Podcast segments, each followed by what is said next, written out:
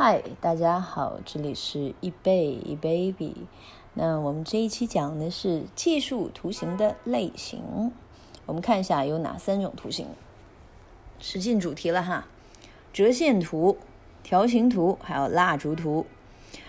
OK，我们要对每一种图形进行了解。你需要了解每一种图形上面所有的你能够看到的这个东西。那折线图，一个简单的折线图所描绘的是。链接相邻时间段收盘价的一个形态，把当把收盘价用折线进行连接时候，我们会看到某一货币或者是某一个某一个黄金啊、期货啊、原油在某一个时间点内走势的一个基本的一个概况。条形图，条形图比较。呃，角折线图来说更为复杂，它显示了汇价的开盘价和收盘价，同时显出了高点和低点。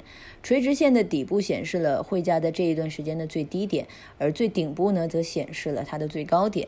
垂直线自身也显示出了汇价在这一段时间的波动。嗯，OK，那条形呢，所指的是在某一图形中单一日期。条形指的是时间的一个分段，一天、一周或一小时。所以，当你以后看到条形的字眼的时候，请熟知它所代表的一个时间周期。条形图同时被称为 OHLC 图形，因为它显示了特定货币的开盘价、高点、低点以及收盘价。OK，那下面有一张图是大家需要去了解的，有一个 High，还有一个 Close。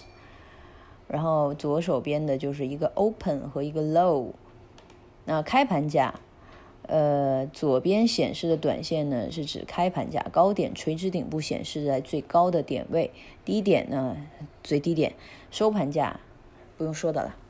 呃，这个图呢，请麻烦跟我们的这个小客服来要一下，因为这个里面贴不了。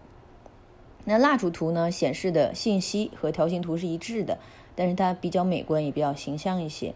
那它是以每一个分析周期的开盘价、最高价、最低价和收盘价绘制而成的。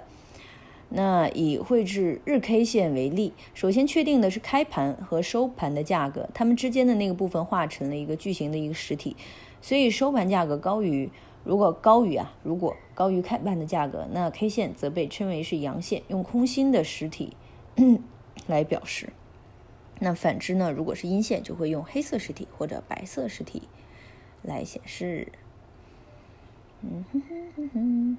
那蜡烛图的优点就是比较容易解读，比较容易初学者去进行分析，呃，方便使用喽。